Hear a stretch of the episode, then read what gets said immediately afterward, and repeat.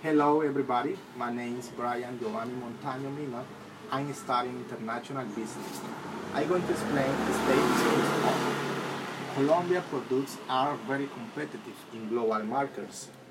Many of articles produced in Colombia enjoy preferential and even dirty freight treatment in several markets.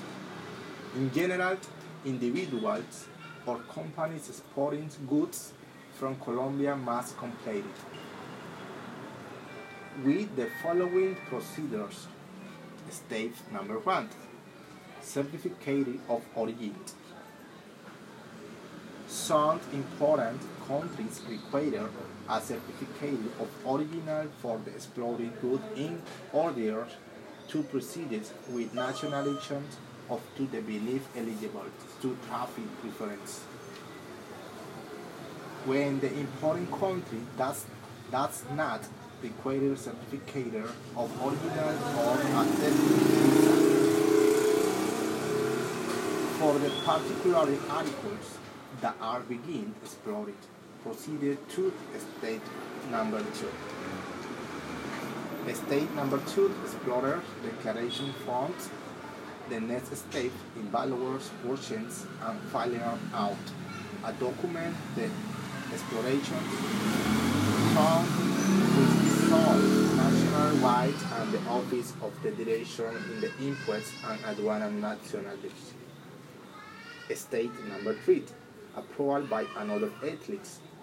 A limit number of articles require approval of other governments and athletes before.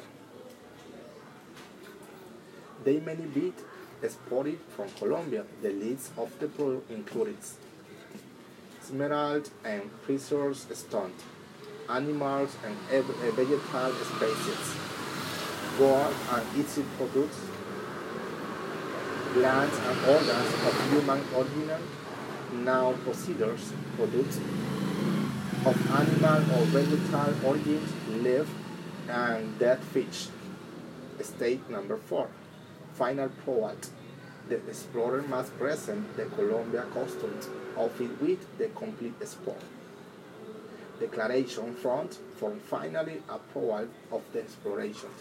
The export declarations must be accompanied by the identification card of export a proceed which authorizes the agents under state to operations, transport document, commercial inbounds, provided by another government in entails of required for the particular product